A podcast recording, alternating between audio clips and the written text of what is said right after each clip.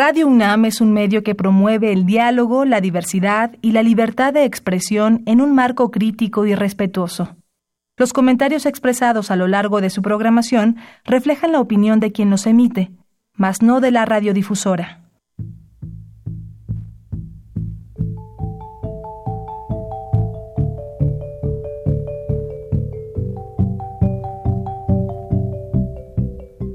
Radio Universidad Nacional y la Facultad de Economía presentan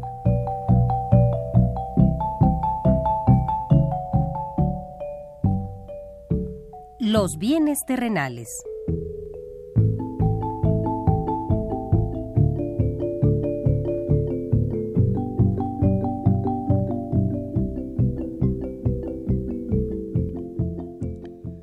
Bienvenidos a este espacio radiofónico de la Facultad de Economía de la UNAM.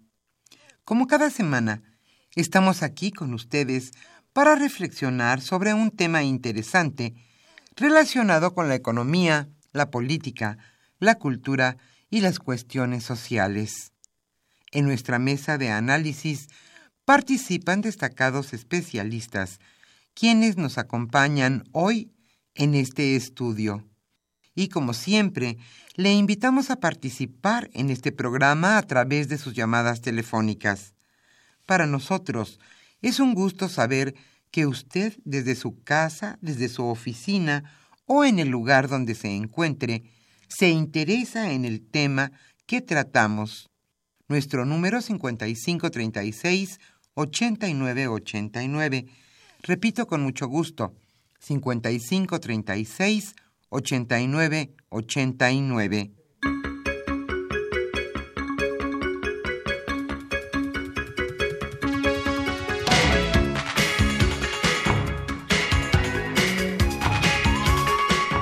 este año 2019 estamos nuevamente con ustedes en este su programa Los bienes terrenales.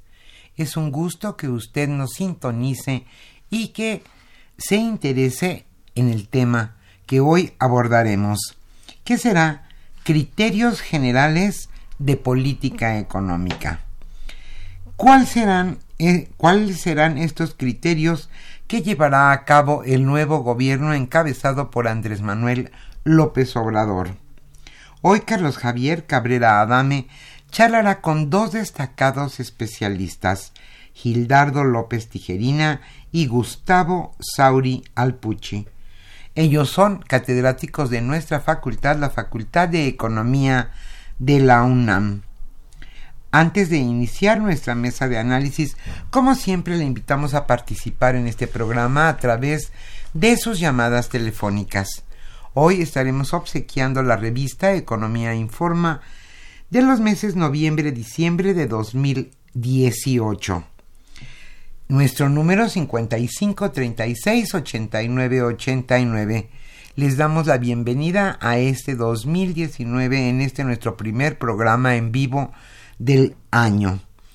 Antes de iniciar nuestra mesa de análisis, como siempre, le invitamos a escuchar lo más destacado en economía sucedido durante la semana.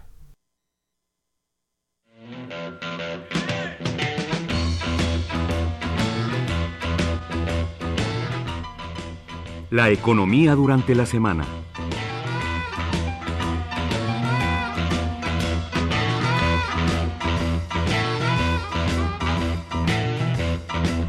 el Fondo Monetario Internacional respalda el combate al guachicol.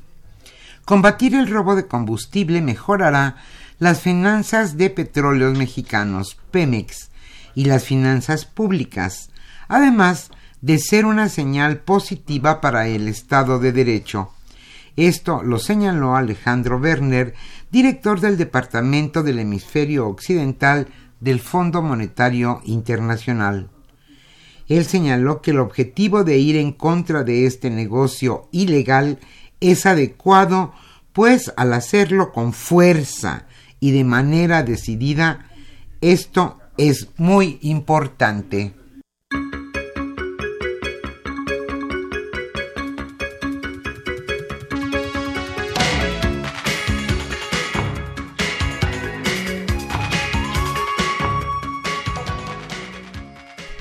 Pemex y la Secretaría de Hacienda prometen frenar deuda y producir más crudo. La estrategia de Pemex para los próximos seis años estará dedicada a detener y revertir la caída de producción de crudo, así como mejorar el flujo de capital de la empresa, sin que esto signifique un incremento en el nivel de endeudamiento que actualmente tiene. En una presentación para inversionistas que llevan a cabo Pemex y la Secretaría de Hacienda en Nueva York, se menciona que la deuda de Pemex ajustada al mes de noviembre es de 103 mil millones de dólares, cifra que se espera mantener en el año de 2019 para que todo funcione mejor.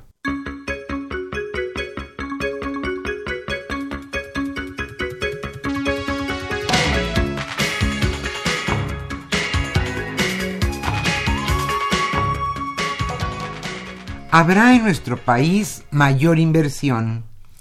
Las medidas anunciadas esta semana por la Secretaría de Hacienda y el Banco de México incrementarán el número de empresas que cotizan en el mercado bursátil del país y también atraerán a más inversionistas.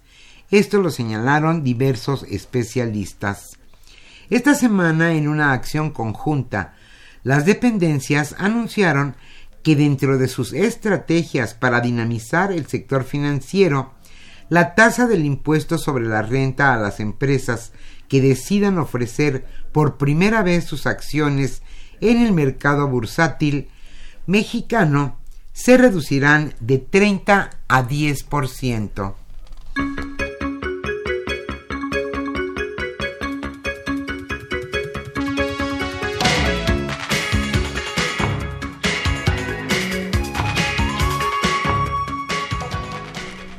Baja la gasolina y cede la inflación. Por primera vez en 14 años, la baja en los precios de las gasolinas, registrada en la segunda quincena de diciembre, logró un descenso en el índice nacional de precios al consumidor y así ubicó la tasa de inflación en 4.83% durante el año 2018. De acuerdo con cifras del Instituto Nacional de Estadística y Geografía, INEGI, durante la segunda quincena de diciembre, la gasolina magna, el producto con más alta ponderación en el, índice, nacional de precios al consumidor, alcanzó un descenso de 0.60% respecto a la primera mitad del mes. Esta baja restó tres centésimas al crecimiento general de los precios.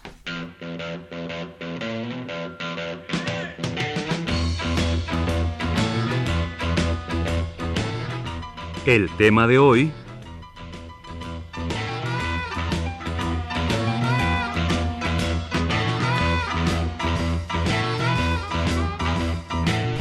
Como señalamos al inicio de este programa, el tema que hoy se abordará en nuestra mesa de análisis es Criterios Generales de Política Económica.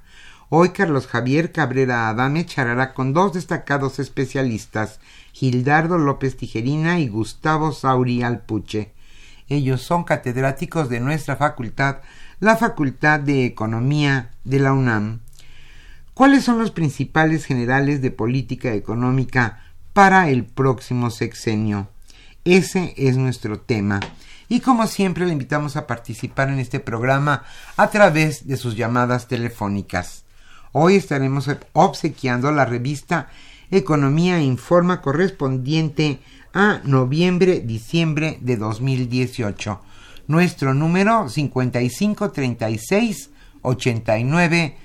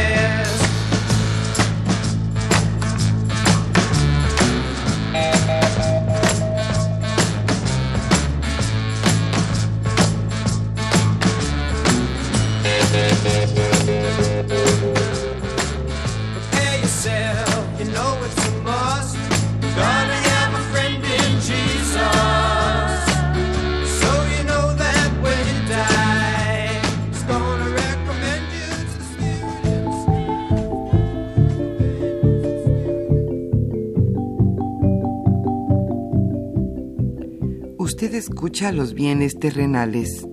Nos interesa conocer su opinión. Le invitamos a comunicarse a este programa al teléfono 5536 89 89. Repetimos con mucho gusto, 5536 89 89.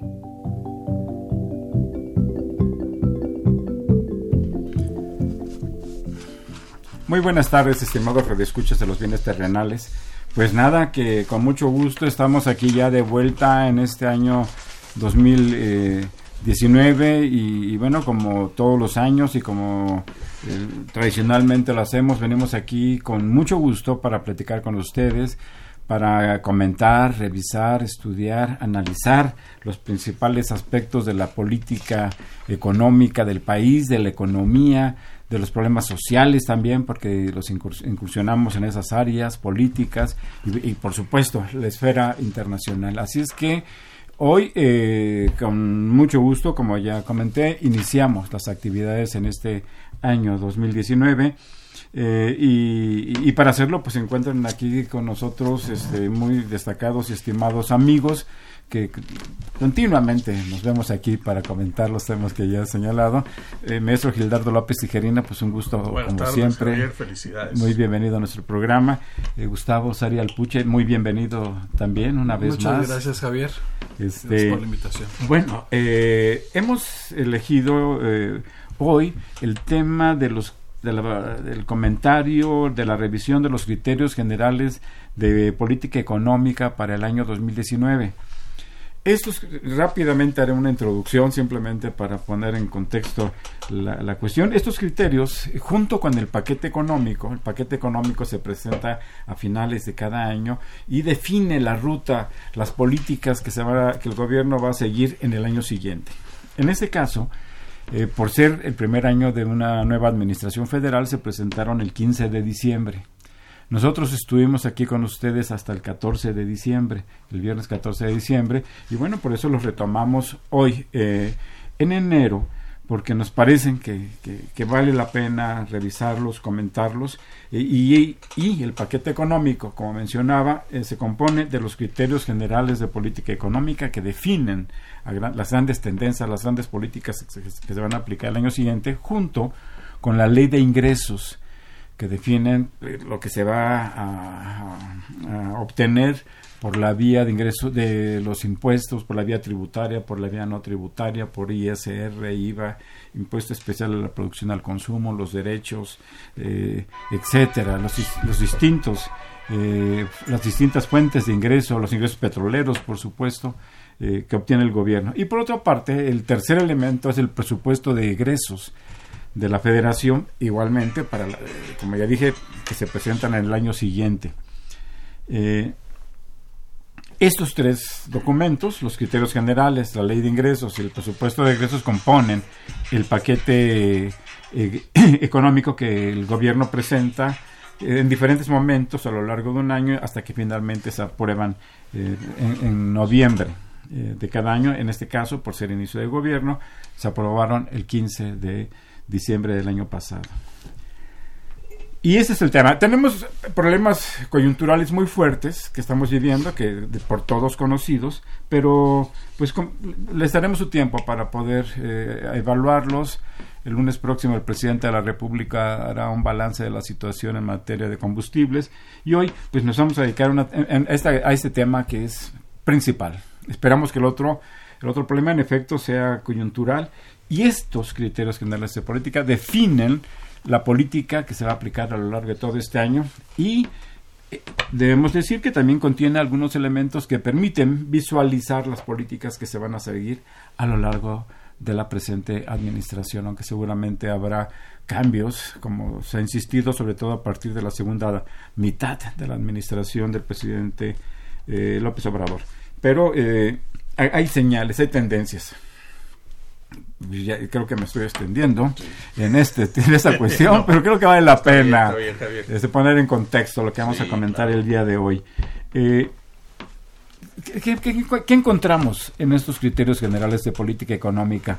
Eh, se nota un, cierto lenguaje, una cierta forma eh, similar a los anteriores, al mismo tiempo algunas señas, algunos indicios de, cambios. ¿Cuál es tu opinión respecto a esos criterios, eh, Gildardo? Mira, Javier, los criterios generales de política económica, como tú señalas, son el fundamento.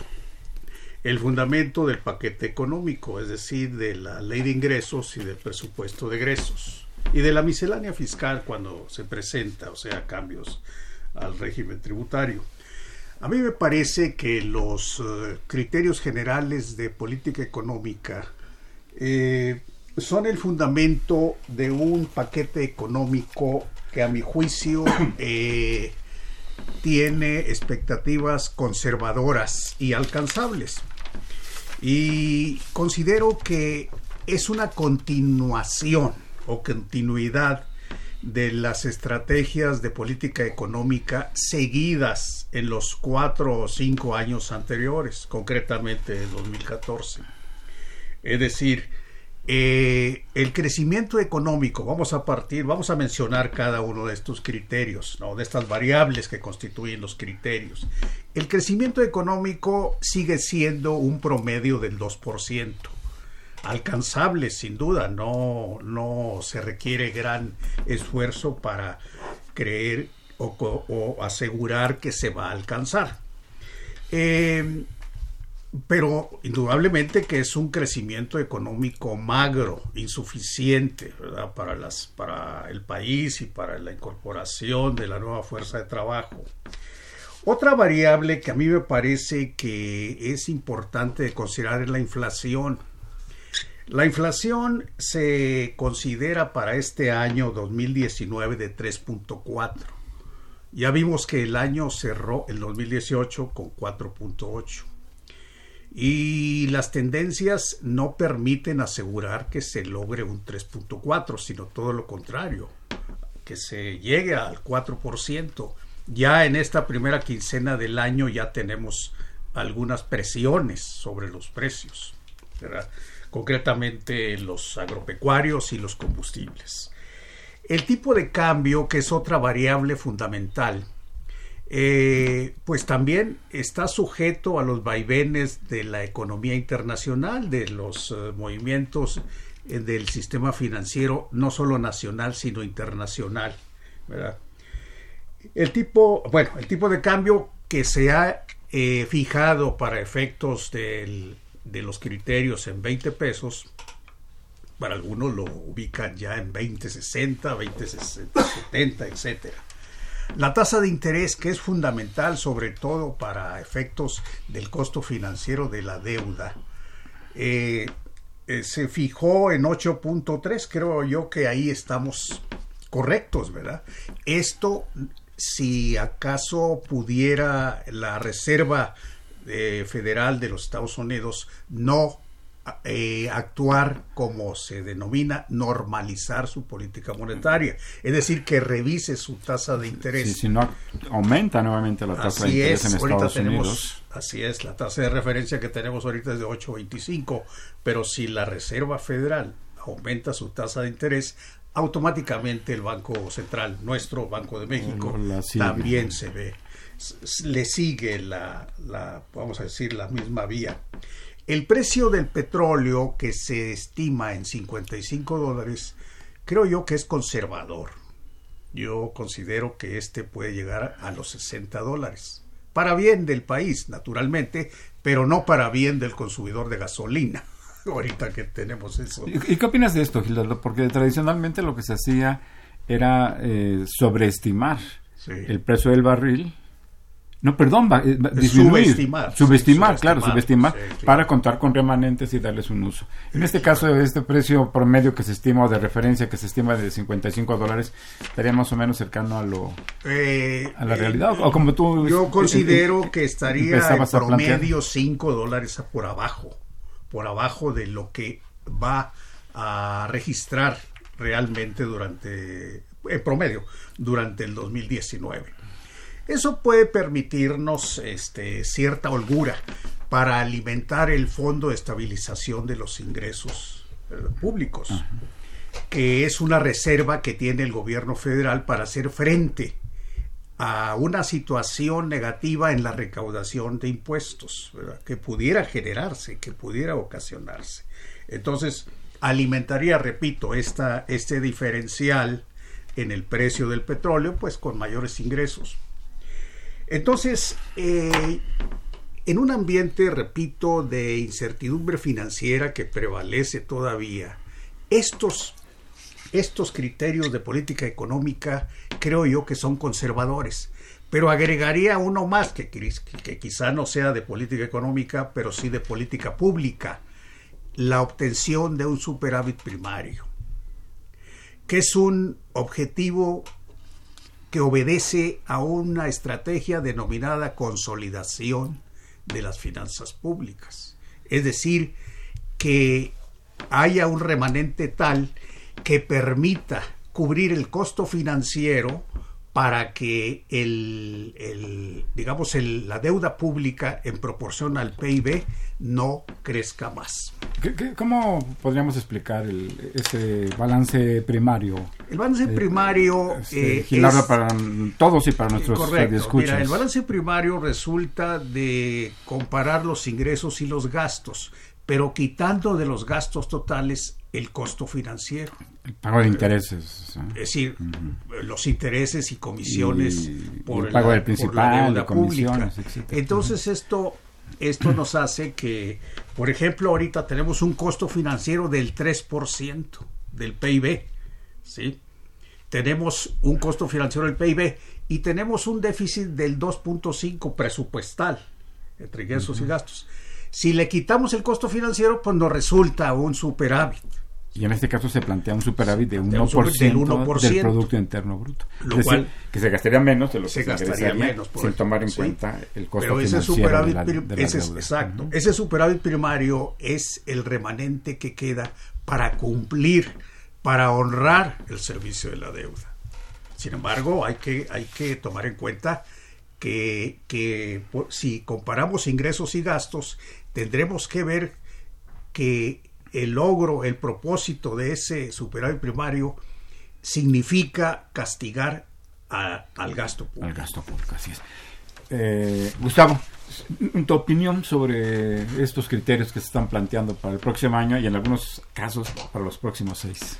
Sí, justo cuando eh, eh, preguntabas eh, respecto de la forma, ¿no? En tu primera pregunta de, de los criterios, si se mantenía el, el lenguaje o un poquito eh, quisiera entender la, pregunta, el comparativo respecto de otros criterios generales de política económica de las administraciones de pues, de otros así es de, otros periodos no digo yo creo que el, el, lenguaje la forma la estructura eh, esencialmente es la misma no si bien hoy tenemos un cambio en las principales cabezas de esta área que yo considero pues es una de las más técnicas en la administración pública a nivel federal, ¿no? Entonces, si bien cambian algunas de algunas de las personas, digamos los subsecretarios, el secretario de, Hacienda en este caso, el jefe o el titular de la unidad que se encarga de elaborar los criterios, hacer estas proyecciones, el, el titular de la unidad de planeación,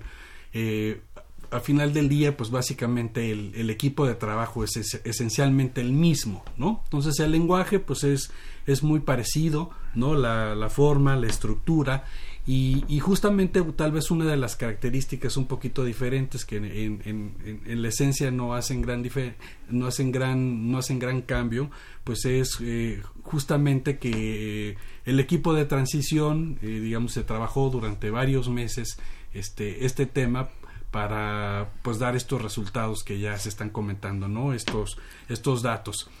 Eh, el, el, signo que yo veo tal vez que destaca más o que se o que se trata de, de visualizar de una manera mucho más amplia pues es el, el que se ha venido trabajando pues desde la campaña de la actual administración que es el tema de la austeridad no el, el tema de la austeridad republicana que se refleja en los, en los grandes, digamos, en los grandes agregados económicos, ¿no?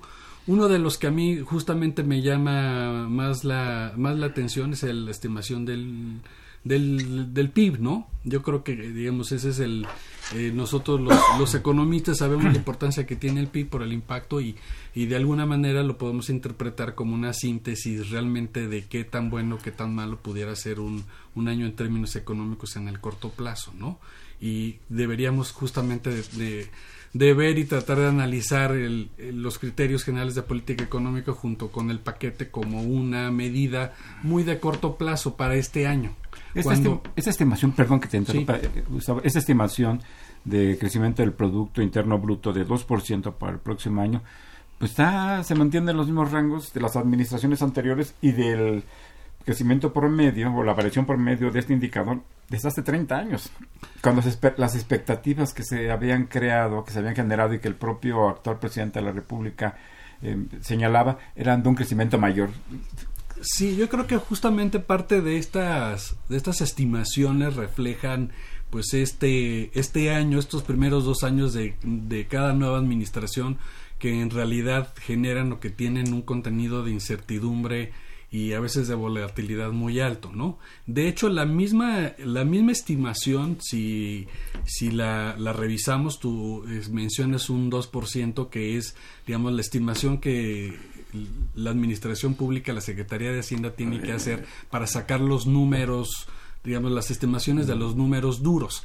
Pero si, pero en el, en el documento nosotros podemos ver que, que ellos, que a mí me hace pensar en un, en un tema de pues de incertidumbre es establecer un rango, ¿no? Regresar a los esquemas de los rangos de 1.5 a 2.5%. Así, está planteado. Entonces, como está... No, 1.5 a 2.5 con un crecimiento puntual de 2%. con un crecimiento puntual de 2%. Pero eso a mí un poquito la interpretación o la lectura que yo, que yo hago es que en realidad eh, ese margen hace pensar que no se sabe qué tan bueno, qué tan malo pueda ser el año en términos de crecimiento económico.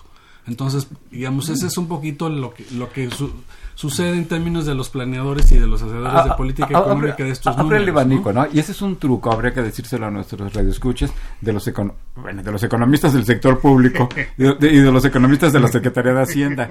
Ustedes recordarán, estimados radioescuchas, porque este es un tema de análisis del paquete económico que, hemos que regularmente tomamos cada año de que eh, hasta más o menos el tercer año de la administración del presidente Peña Nieto se decía la economía va a crecer 3.9%, 3.7% y nunca la atinaban a pesar de, eh, eh, de la dirección del departamento de econometristas y de estimadores. En un año 11 veces cambiaron la estimación. ¿no? Entonces, ¿cuál fue el truco? Pues un rango, ¿no? Pues Entre 1 y 2%. Ahí, ahí vamos a caer. Sí, pero justamente eh, lo que lo que hice, lo que digamos la, interpretación del rango es que ellos realmente no saben qué tan bueno o qué tan malo pueda llegar a ser. sus propias estimaciones. ¿Qué tan certeras pueden ser sus estimaciones? Porque en realidad, pues como hemos visto, depende de una serie de factores múltiples, ¿no? Este, por ejemplo, uno de los más importantes, pues es qué tan bien o, o qué tanto va a tener el impacto del programa de la de estímulos a la franja fronteriza, ¿no? En la frontera norte. Entonces, eso es un gran proyecto, es un gran tema que no sabemos qué tan qué tanto impacto pudiera tener. Si, se justifica y es muy y es muy útil. Pero más allá de la, de la forma, es decir, del, de este método de presentar la estimación en un rango, este dentro de un rango en lugar de hacer una estimación eh, puntual, aquí lo que llamaría la atención es de que hemos planteado eh, un grupo de economistas este, en diferentes sitios y lugares la necesidad de que el crecimiento económico sea más alto, de que este crecimiento económico no nos permite generar las condiciones de bienestar que requiere la sociedad mexicana, los niveles de empleo, los niveles eh, de ingreso regresando al tema de las expectativas que, había generado este, este nuevo gobierno, pues estamos en el mismo nivel. Sí. No solamente habría que decirlo para el próximo año. Yo estoy de acuerdo que si se cumplen una serie de propósitos, metas y programas, la tendencia va a variar. Pero para los próximos seis años, lo que se estima es, en, este documento es un crecimiento de entre 2.6 y 2.8%. que es eh, pues, a todas luces insuficiente para lo que nuestro país reclamaría. ¿Qué, opinas tú? Sí, mira, mira este, eh, Javier, se pensaría que por el, digamos, por el tono, por el color, vamos a decir, del partido en el gobierno, eh, debiera ser un presupuesto agresivo, es decir, con un gasto público importante, ¿sí? Y sobre todo con inversión pública importante. Pero ¿qué tenemos? Que se sigue la misma tendencia. La inversión pública, la inversión física pública es apenas del 2.7%, es decir, inclusive menor que en años anteriores. Que, era muy baja. Que, era muy baja, que era del 3%, 3.1, 3.2. Ahora, ahora, inclusive el 2.7% que corresponde a la inversión fija, eh, física del sector público es menor que el costo financiero de la deuda. Es decir, no hay ese, ese motor que los gobiernos que se, vamos, progresistas o que quieren estimular el crecimiento económico eh, hacen, o sea, eh, aplican una inversión pública importante. ¿Cuándo vendrá esto? Pues por lo visto, si se sigue esta estrategia de consolidación de las finanzas públicas, pues creo yo que ni en el tercer año ni a la mitad. Se ha planteado que a partir del este, tercer año se propondría una, pues nueva reforma fiscal. Pero para eso, exactamente, tú le has dado al clavo, esa reforma fiscal que incremente los ingresos públicos, sobre todo los tributarios, que vienen siendo, será para este año de un 13.2%, que sin duda es mayor que el que históricamente hemos registrado, pero insuficiente todavía. Totalmente. Insuficiente todavía para tener un para obtener un crecimiento económico mayor que el magro del 2%. ¿Qué, a partir de estas consideraciones, qué, otras diferencias podríamos eh, detectar, este, eh, Gustavo, que permitieran considerar una mejoría en las condiciones económicas y sociales del país. Bueno, están ahí los grandes proyectos de infraestructura, ¿no? Este, yo pondría en primer lugar el, tema del tren Maya, por ejemplo, ¿no? Que pues, es una de las grandes apuestas para poder detonar. Eh, yo diría eh, no únicamente en la parte geográfica del sureste de México, sino prácticamente pues los impactos indirectos que pudiera tener en todos los demás sectores y que eventualmente se pudieran extender a otras regiones, ¿no? Este, pues, no, no, bien, bien. Ah, y, es, y bueno, y, y, bueno, habría ahí este, algunos otros eh, eh, factores, por ejemplo, a considerar los diferentes programas, la fusión de los programas, eh, los diferentes tipos de programas sociales que también ya han empezado a, a recortar o a eliminar o, o a justificar su desaparición en términos de que ya tuvieron su, su existencia o su tiempo de vida y que pues también eh, afectará como comentaba Gildardo eventualmente pues todo el, el, tema del impacto que tiene el gasto el, el, gasto público no que eventualmente dependerá de todos los de todos los ingresos fiscales que y si hablamos de todos los ingresos fiscales en realidad pues son los ingresos por concepto de venta del petróleo no digo este que es una justamente una de las cosas que también tiene eh, el digamos este este este programa o estos criterios generales de política económica para 2019 siguen estando eh, de alguna manera muy concentrados en el tema de los ingresos petroleros. La gran apuesta digamos, dada la, la, promesa, la promesa de al menos en los primeros años de la administración de no incrementar los impuestos, es apostarle a un mayor precio del petróleo, ¿no? A los precios internacionales del petróleo, que sabemos es una variable de la que, que no depende de nosotros. En absoluto Entonces, bueno, pues ahí ese es uno de, de, las grandes diferencias y uno de los grandes de los grandes riesgos que tenemos el, el día de hoy, ¿no?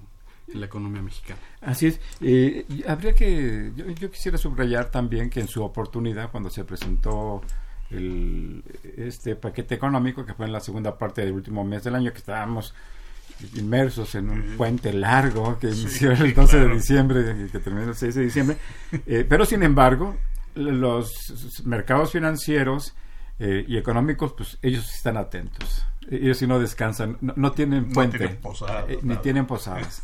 Entonces, eh, fue, bien, fue bien recibido por lo que se llaman los mercados. Mercados que pues tienen en muchos casos, en más de un, caso, pues una vocación especulativa, como la Bolsa Mexicana de Valores, como el tipo de cambio, que se mueve por, las condiciones de mercado. Y ahí pues la Bolsa de Valores mantuvo un comportamiento, pues no, pues no tiró, no saltó, pero tampoco bajó. este, el tipo de cambio inclusive si lo vemos tiene una recuperación pues que, no es desdeñable. Eh, los flujos de capital que habían tenido una tendencia descendente internacionales pues, se han mantenido también. Este los sectores empresariales del país el Consejo Coordinador Empresarial la Coparmex manifestaron opiniones también de confianza. Este En, suma pues, pues, se trata de, eh, se trata de un documento este pues como hemos comentado, eh, conservador, ¿no? como tú bien lo llamaste desde el principio, eh, conservador y bueno, habría que esperar a que un conjunto de medidas aledañas a lo que es propiamente el paquete económico muevan la economía en un sentido pues que, se, como se planteó durante la campaña y como quisiéramos eh, mm, en diferentes ámbitos de nuestro país. Por lo pronto vamos a hacer una pausa y regresamos a los bienes terrenales.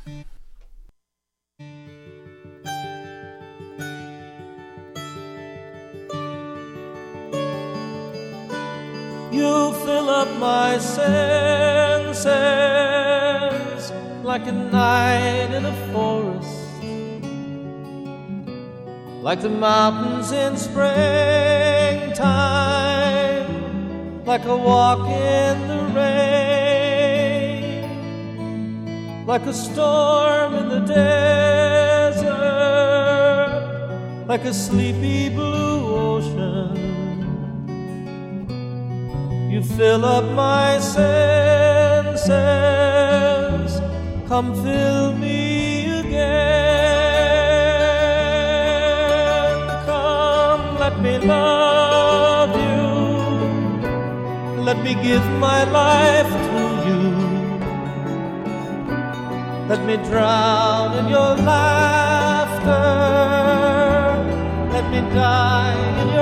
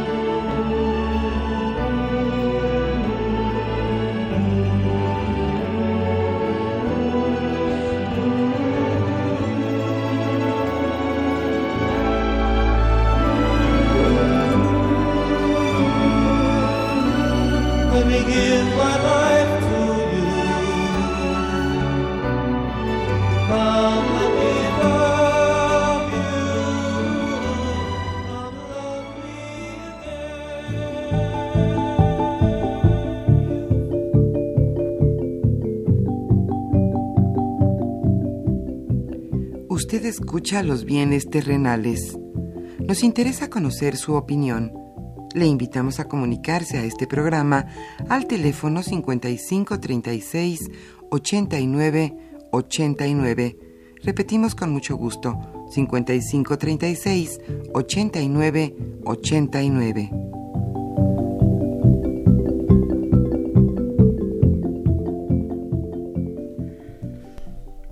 Eh, Estamos aquí en esta mesa de análisis de los bienes terrenales, eh, comentando los criterios generales de política económica para este año 2019 y, y, estamos retomando los hilos que nos permiten visualizar lo que puede, lo que se pretende hacer para los próximos seis años. Es un tema de principal eh, importancia. Y para hacerlo se encuentran, se encuentran en esta mesa de trabajo el maestro Gildardo López Tijerina, el maestro, el maestro, no estoy quitando grados, Gustavo, Gustavo Sauri Alpuche y su servidor Carlos Javier Cabrera Adame. Este, alguna cuestión quisiéramos enfatizar, no sé si si pudiéramos por la parte del gasto o por la parte de los ingresos o, de las metas generales que se están planteando dentro de estos criterios generales. Bueno, yo quisiera subrayar eh, el tema de, del, del ingreso petrolero, ¿no? Ya comentábamos que el promedio que se ha fijado son 55 dólares por barril, independientemente de que pudiera llegar a 60 dólares en promedio. Pero me preocupa la plataforma de, de producción este, que se, que se que se registra o que se estima en un millón ochocientos cuarenta y siete mil para 2019.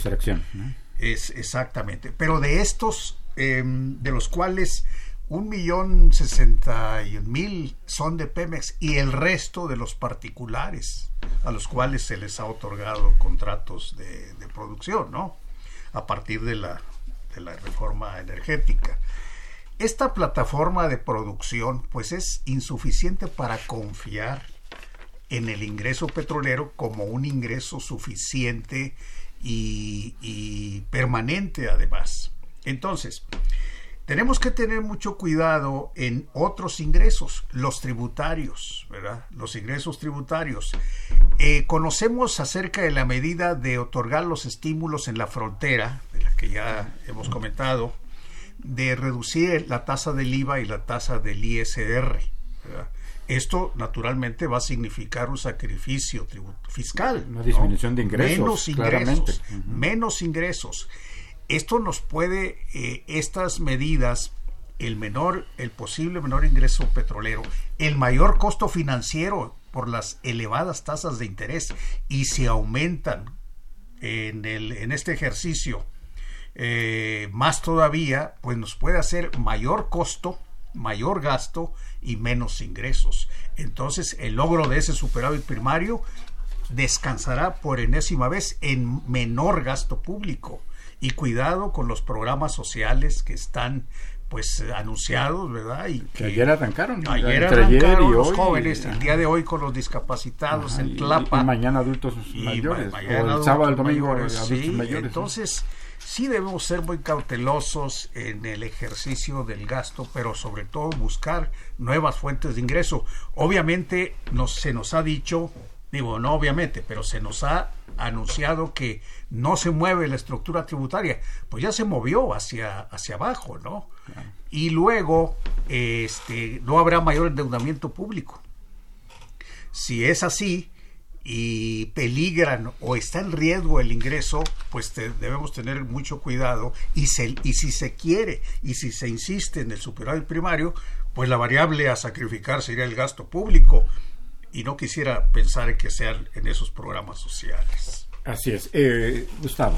Bueno, yo eh, nada más que quisiera puntualizar un poquito, eh, siguiendo el análisis económico tradicional, ¿no? Que, que, hacemos respecto de variables económicas como el PIB, ¿no? Que nos dan también como que una, una luz muy clara, aunque sea de manera agregada, ¿no? Que pues a, así lo así lo indica y, y lo y lo marca la macro, pero nos da también como que muchos elementos, ¿no? Eh, si pensamos en términos de los componentes de la demanda agregada, que son aquellos factores de las variables económicas de las que depende el principal y más importante indicador, que es el PIB, eh, pues podemos tener más o menos una, en la demanda en la demanda agregada de la demanda agregada. Entonces Gustavo. por ejemplo no pero qué podríamos incluir qué, qué rubros dentro eh, de la demanda consumo este, público, consumo inversión privado, eh, exportaciones eh, importaciones gasto público todos ¿no? los eh, agentes Así es. económicos. Entonces bueno ahí lo que lo que destaca es que el principal motor de la economía sigue siendo eh, sigue siendo el sector externo no tenemos una economía muy orientada hacia el exterior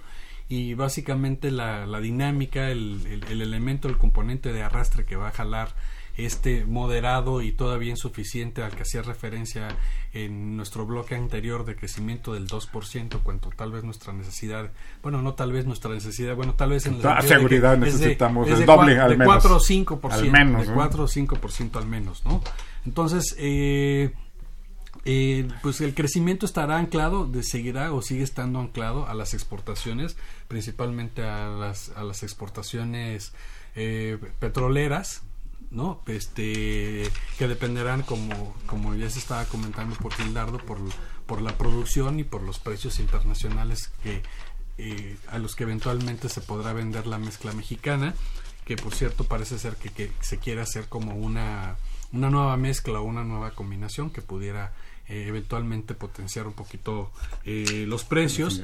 Y la gran preocupación está en la inversión no eh, sabemos que el año el año pasado pues por la misma dinámica de electoral y demás pues fue es una fue un año en donde los empresarios y en general la inversión la inversión privada fue muy conservadora y digamos que muy cautelosa y seguramente lo seguirá haciendo durante este 2019 es uno de los grandes riesgos no también la cancelación del, del proyecto de, del nuevo aeropuerto de la Ciudad de México pues seguramente también traerá mucha más reacción de, de precaución entre la comunidad empresarial tanto nacional como extranjera y eso eventualmente también tendrá un, un impacto en, en, en el crecimiento no entonces, eh, la inversión está, está estancada, el consumo está creciendo, el consumo, el consumo privado, que es el consumo de todos nosotros, de las familias. Está de hecho, es lo que está, sosteniendo está creciendo un poquito. Crecimiento así es, un poquito el crecimiento, aunque sabemos que el mercado interno pues está deprimido desde hace también este un buen rato y que realmente pues está jalando el crecimiento es el, la dinámica de las exportaciones, ¿no? Si les parece, vamos a ceder la palabra a nuestros radioescuchas. Eh, Manuel Munguía de Iztapalapa comenta, al encarecerse el crédito por el efecto de la subida de la tasa de interés, el crecimiento no será posible.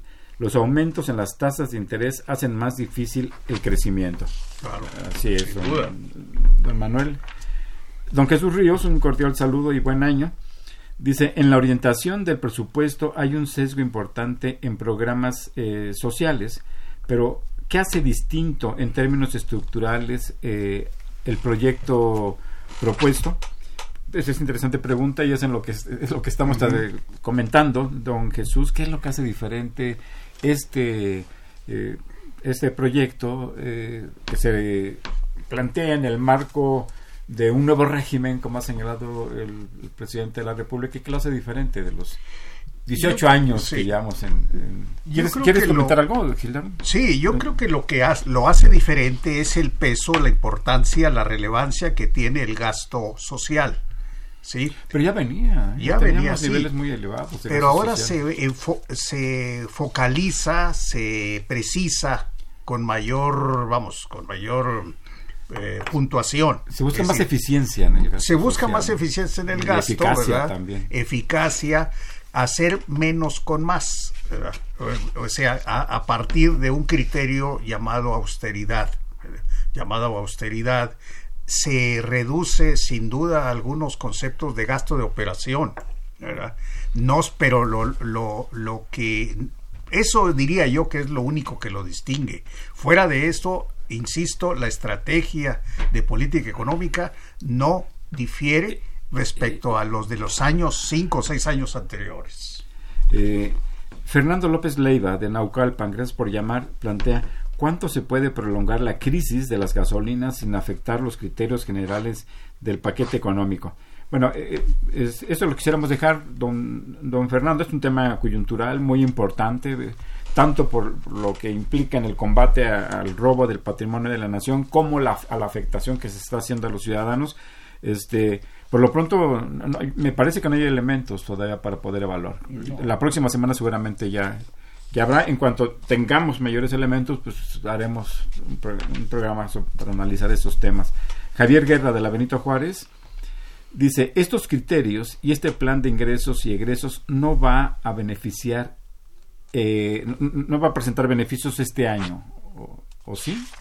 Voy a leer otra y comentamos Otzaretl eh, Vázquez de Iztapalapa, gracias por llamar, plantea cuáles son las peculiaridades en materia de políticas públicas en este nuevo sexenio. ¿Cuáles serían las principales diferencias con los gobiernos anteriores? Hay una preocupación sobre este tema. Luego una otra más, y Gustavo, si me hace favor. Claro. José Guadalupe Medina, de Nezahualcóyotl, también, gracias por llamar. Dice, ¿cómo contribuirá a la economía mexicana el plan de ahorro del nuevo gobierno? Eh, y, desea éxitos a este programa. Igualmente se los deseamos a él y a toda la sociedad mexicana. Sí, di- digo, in- tres comentarios. sí, digo, indudablemente hay una preocupación en, en nuestros radioescuchas de pues ver cuáles son las diferencias y los impactos que tienen todas estas medidas que pues sabemos son coyunturales, aunque el- la economía y las grandes tendencias macro pues son de son de largo plazo. Entonces sí, ahorita todavía estamos como que eh, de- en una manera muy prematura de ver cómo se van im- implementando todas las diferentes políticas públicas que la nueva administración hará en el largo plazo. Y eso lo, lo veremos, digo, por, por ley, por la ley de planeación.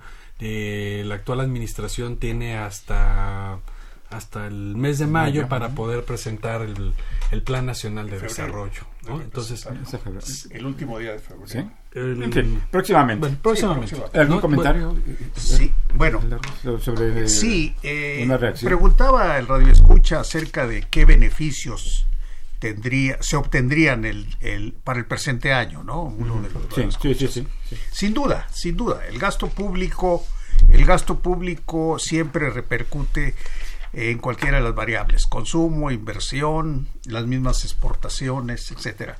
Bueno, considero yo que lo, el beneficio mayor, el visible, el que se va a sentir inclusive en el bolsillo de, de los mexicanos o de muchos mexicanos, van a ser estos apoyos, estos apoyos fiscales, presupuestales a los jóvenes, a los eh, eh, las personas de la de adultos mayores, ¿verdad?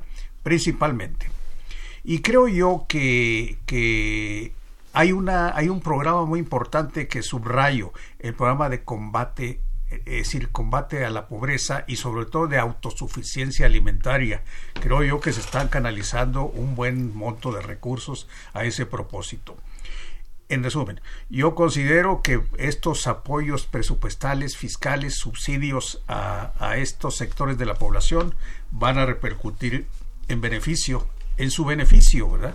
Eh, de estas, de estos, de estas familias o de estos sectores de la población. Eh, sí, un año para, ¿sí? digo, para las tendencias de largo plazo, pues es muy difícil, ¿no? Así Sobre es. todo si pensamos en las mismas circunstancias en las que se elaboró el plan, digamos, los dis distintos temas que se están presentando de manera coyuntural. Y, y bueno, si, si pensamos en una lista tal vez de prioridades, eh, la verdad es que ahorita el tema de, de la seguridad, de la impunidad y, digamos, otros, otros temas sociales son son prioridad, ¿no? no Están sobre tal, la mesa. Tal, tal vez no sí, son, de, este, tal vez tan importantes como los económicos, ¿no? En, entonces, este, yo esperaría que los primeros resultados y los potenciales beneficios eh, que se, se pudieran dar en el, digamos, en el nivel agregado, se dieran tal vez en dos o tres años a mitad de la administración. ¿De? Pero sí vamos a tener, como bien lo comenta Gilardo, digamos que en algunos sectores de la población que ya me ha mencionado puntualmente, estos beneficios de primera instancia que se derivan pues de toda esta eh, reestructura de esta nueva orientación que tiene como primer como primer ancla la austeridad, ¿no? Lo que estamos haciendo, de hecho, pues es descifrar, ¿no? tratar de explicar las intenciones sí. de un nuevo gobierno. Y eso no es poca cosa. ¿no? Veremos si trataremos de revisar si hay congruencia, eh, coherencia entre los propósitos, los objetivos y los medios y las herramientas que se proponen para ello. Pero pues, sí, desde luego es muy temprano, más que temprano para realizar cualquier evaluación.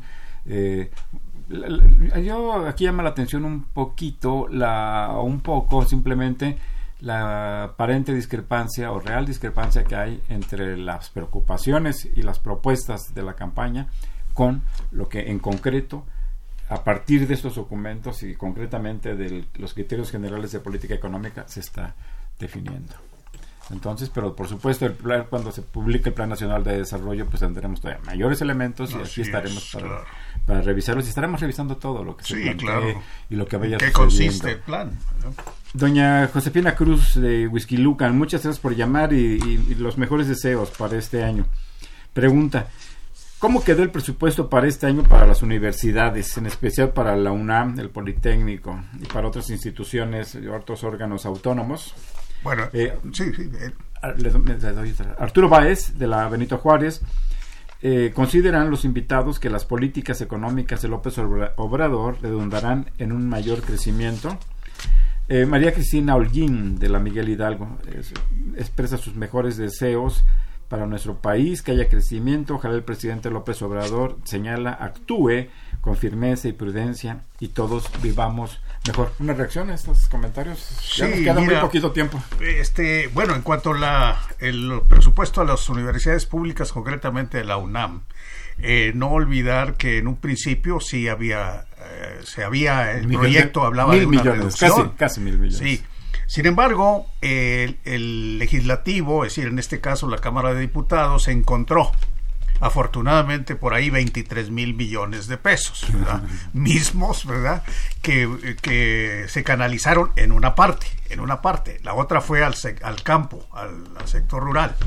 Este, entonces de ahí se obtuvieron 5 mil millones de pesos para eh, compensar, digamos, estos, esta reducción que había. Propuestas. Sí. Que quedaron igual, ¿no? Milagrosamente, sí, eh, encontramos esos 23. Y no tan igual, porque a la UNAM el compromiso del presidente fue el mismo presupuesto de 2018, con la inflación, más la actualización inflacionaria, es decir, el índice inflacionario del año pasado, que fue de 4.83. Claro. O sea, pues eh, no, la UNAM este, mantuvo más o menos los ingresos en términos reales que había recibido. Ahora, un mayor crecimiento, pregunta el escucha, no creo. No, con el si si logramos el 2%, creo que será será un logro, pero no considero que más del 2 pudiéramos lograr con este paquete económico. Para este 2019, Gustavo, yo creo que el, gran reto es mantener la estabilidad, ¿no? macroeconómica y financiera, ¿no? Así en términos generales y, hacer un, una gran, un gran avance en este tema de redistribución del ingreso con los diferentes programas. Rebeca Aldama, gracias por llamar. Eh, eh, felicita a los participantes de esta mesa. Gracias. ¿Qué proponen para que la economía del país crezca? Dice, en, agrega, en materia de, industria, de infraestructura, ¿qué se puede hacer además del tren Maya? Indalecio Serrano, el señor Indalecio Serrano, gracias por llamarnos de Naucalpan. Dice, alguien está haciendo algo nuevo que sea para bien de la patria. Ya basta de saqueos, de corrupción, de robos. Apoyemos al señor presidente Federico García Valencia, gracias por llamarnos de Xochimilco. Dice, ¿ustedes creen que el presupuesto para 2019 alcance para todos los programas sociales que ha propuesto el señor López Obrador?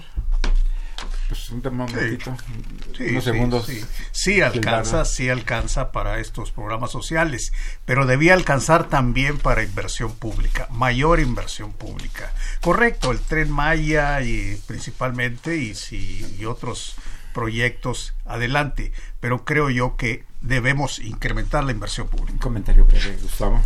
Eh, sí, claro. Eh, pues yo diría que sí va a alcanzar, ¿no? definitivamente yo creo que este, todas las medidas que se están haciendo y los esfuerzos por reorientar el, el gasto a, final de cuentas tendrán su cauce a través de los diferentes programas y seguramente eso tendrá un beneficio digamos que inmediato, ¿no? Al menos para, para los jóvenes, para para las personas de para los adultos mayores y algunos sectores algunos otros sectores de la población. Este bueno pues muchas gracias por haber eh, participado en este primer programa del año 2019 maestro Gildardo López Tijerina es un gusto como siempre este, participar en nuestro programa. Igual Gustavo qué bueno que estamos aquí con nuestro programa. Gustavo Sauri Alpuche. Eh, les recuerdo que Los Bienes Terrenales es un programa de la Facultad de Economía y de Radio Universidad Nacional Autónoma de México. Pues bueno, de aquí para lo que resta del año estaremos con mucho gusto con ustedes llevando las opiniones, nuestras opiniones y de un conjunto amplio de profesores de la Facultad de Economía y de la UNAM. Muy buenas tardes. Gracias. Gracias, Javier.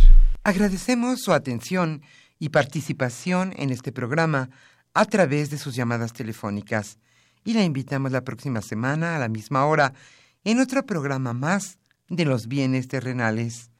La coordinación general fue de Carlos Javier Cabrera Adame, la coordinación académica de Aníbal Gutiérrez, Roberto Cabral, Alejandro Pérez Pascual, Rubén Antonio Miguel y Leonardo Lomelí Vanegas. En los controles técnicos, nuestro compañero Humberto Sánchez Castrejón y en la voz y producción su amiga Irma Espinosa, quien se despide de ustedes y le desea un agradable fin de semana.